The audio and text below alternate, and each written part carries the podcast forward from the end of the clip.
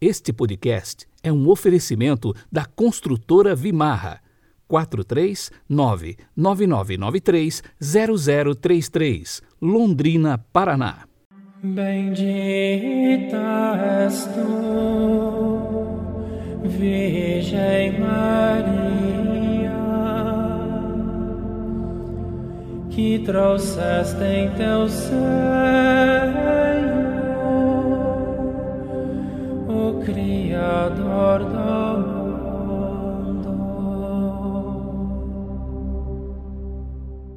O nosso podcast de hoje começa com este belíssimo canto gregoriano.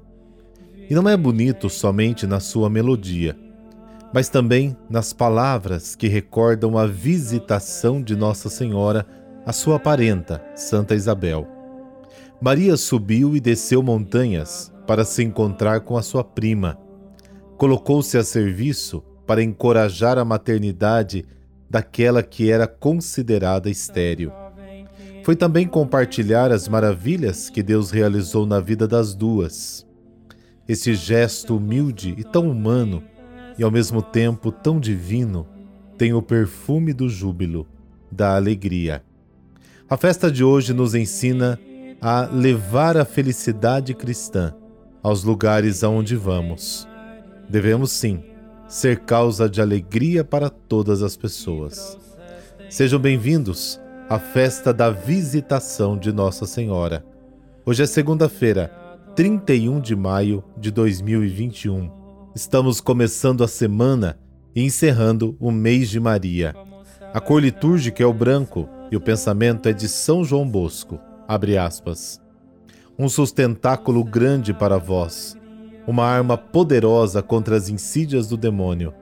Tendes na devoção à Virgem Maria. Fecha aspas.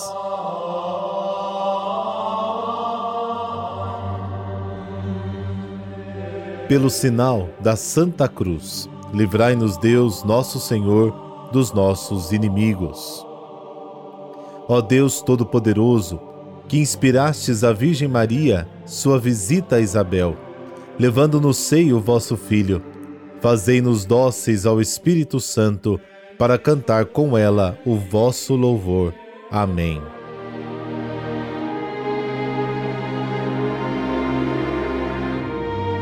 Lucas capítulo 1, versículos de 39 a 56.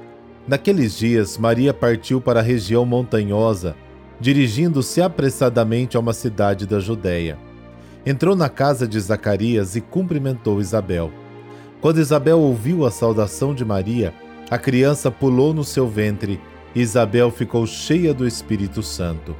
Com grande grito exclamou: Bendita és tu entre as mulheres, e bendito é o fruto do teu ventre. Como posso merecer que a mãe do meu Senhor me venha visitar? Logo que a tua saudação chegou aos meus ouvidos, a criança pulou de alegria no meu ventre. Bem-aventurada aquela que acreditou, porque será cumprido o que o Senhor lhe prometeu. Maria disse: A minha alma engrandece o Senhor, e se alegrou o meu espírito em Deus, meu Salvador, pois ele viu a pequenez de sua serva. Eis que agora as gerações hão de chamar-me de bendita. O poderoso fez por mim maravilhas, e santo é o seu nome. Seu amor de geração em geração chega a todos que o respeitam demonstrou o poder do seu braço, dispersou os orgulhosos, derrubou os poderosos de seus tronos e os humildes exaltou. De bem saciou os famintos, despediu sem nada os ricos, acolheu Israel, seu servidor, fiel ao seu amor, como havia prometido aos nossos pais, em favor de Abraão e de seus filhos para sempre. Maria ficou três meses com Isabel, depois voltou para casa Palavra da salvação. Glória a vós, Senhor.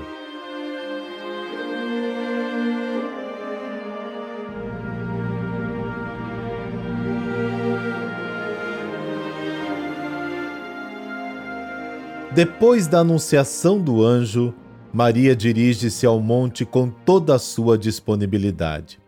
Para Jesus é a primeira viagem missionária feita no ventre de sua mãe que antecipa a ação evangelizadora da comunidade cristã. Aqui começa a grande marcha que preenche todo o Evangelho de Lucas e os Atos dos Apóstolos. A palavra de Deus vai do céu à terra, de Nazaré a Jerusalém, de Jerusalém a Judéia e até os confins da terra. Vai sem hesitação, sem pressa. Na saudação de Maria, que carrega Jesus no seio, Isabel e João encontram o Salvador. A chegada de Maria à casa de Isabel suscita grande surpresa e Isabel expressa sua admiração com as palavras ditas por Davi por ocasião da chegada da Arca da Aliança: Como pode a Arca do Senhor vir a mim? Segundo Samuel capítulo 6. Acontece na casa de Zacarias o que depois também acontecerá em Jerusalém após a ressurreição do Senhor. Nos últimos dias, diz o Senhor, derramarei o meu espírito sobre todas as pessoas. Vossos filhos e vossas filhas profetizarão. Atos capítulo 2, Gálatas capítulo 3. A história da infância da igreja será a repetição e continuação da infância de Jesus. Isabel, cheia do Espírito Santo, conhece o segredo de Maria e proclama: Bendita sois vós entre as mulheres, e bendito é o fruto do teu ventre. Jesus abençoou Maria com a plenitude de todas as bênçãos que estão em Cristo Efésios capítulo 1. Maria é considerada a arca da aliança do Novo Testamento. No seu seio carrega o santo, a revelação de Deus, fonte de todas as bênçãos, causa primeira da alegria da salvação, centro do novo culto. A saudação de Maria provoca a exultação de João Batista. A hora da salvação é a hora da alegria.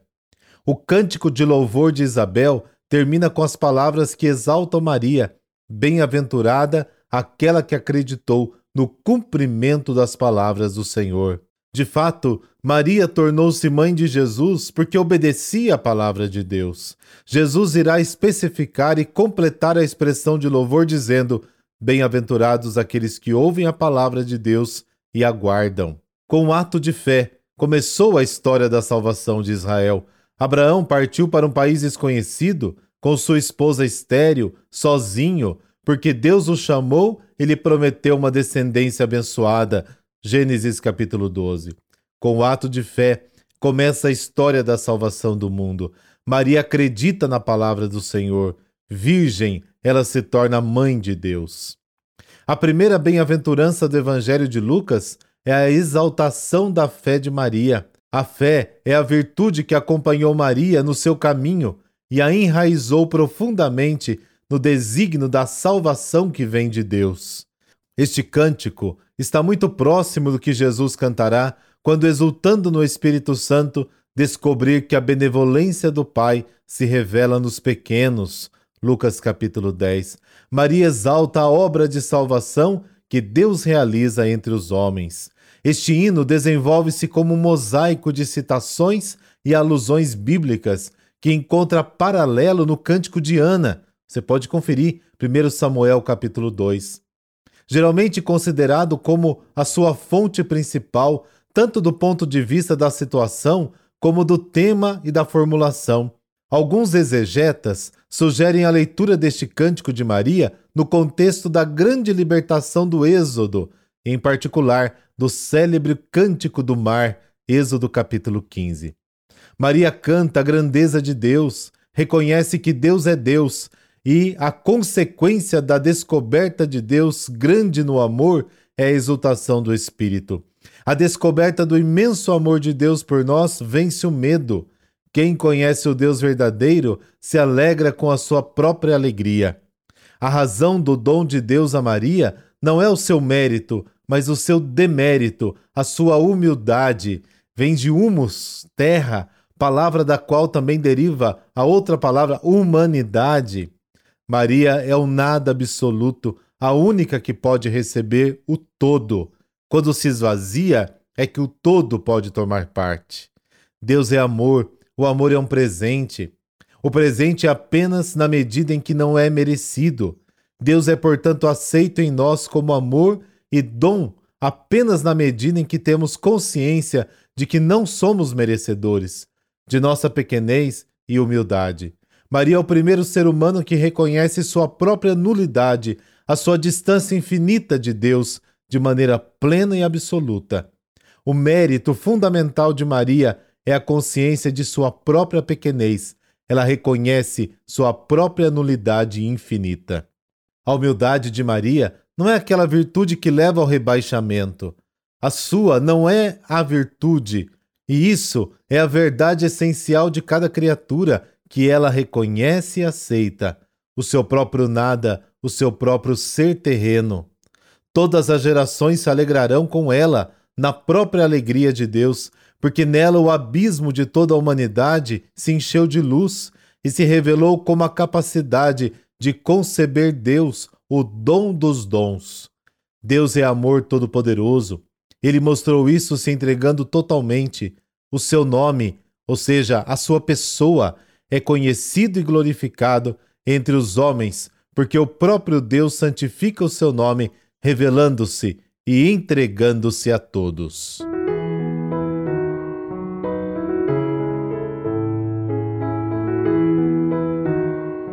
E hoje também é dia de Santa Camila Batista de Varano. Camila era filha primogênita do príncipe Júlio de Varano, fruto de uma aventura amorosa com uma nobre dama da corte. Nasceu em 9 de abril de 1458. Cresceu bela, inteligente, caridosa e piedosa. Tinha uma personalidade sedutora e divertida, apreciava dançar e cantar. Ainda criança, depois de ouvir uma pregação sobre a paixão de Jesus Cristo, fez um voto particular: derramar pelo menos uma lágrima todas as sextas-feiras, recordando todos os sofrimentos do Senhor. Porém, tinha dificuldade para conciliar o voto à vida divertida que levava. Quando não conseguia vertê-la, sentia-se mal toda semana. Aos 18 anos, sentiu chamado para a vida religiosa, mas seu pai não permitiu. Camila ficou sete meses doente por causa disso. Seu pai fez de tudo, mas ela não desistiu. Após dois anos, acabou consentindo. Assim, aos 23 anos, em 1481, ingressou no Mosteiro das Clarissas e tomou o nome de Irmã Batista. Os anos que se sucederam foram de grandes experiências místicas para Camila, sempre centradas na paixão e morte de Jesus Cristo escreveu o famoso livro As Dores Mentais de Jesus na Sua Paixão, que se tornou um guia de meditação para grandes santos. Morreu com fama de santidade no dia 31 de maio de 1524. Por intercessão de Santa Camila Batista, dessa bênção de Deus Todo-Poderoso, Pai, Filho, Espírito Santo. Amém. Uma boa semana para você.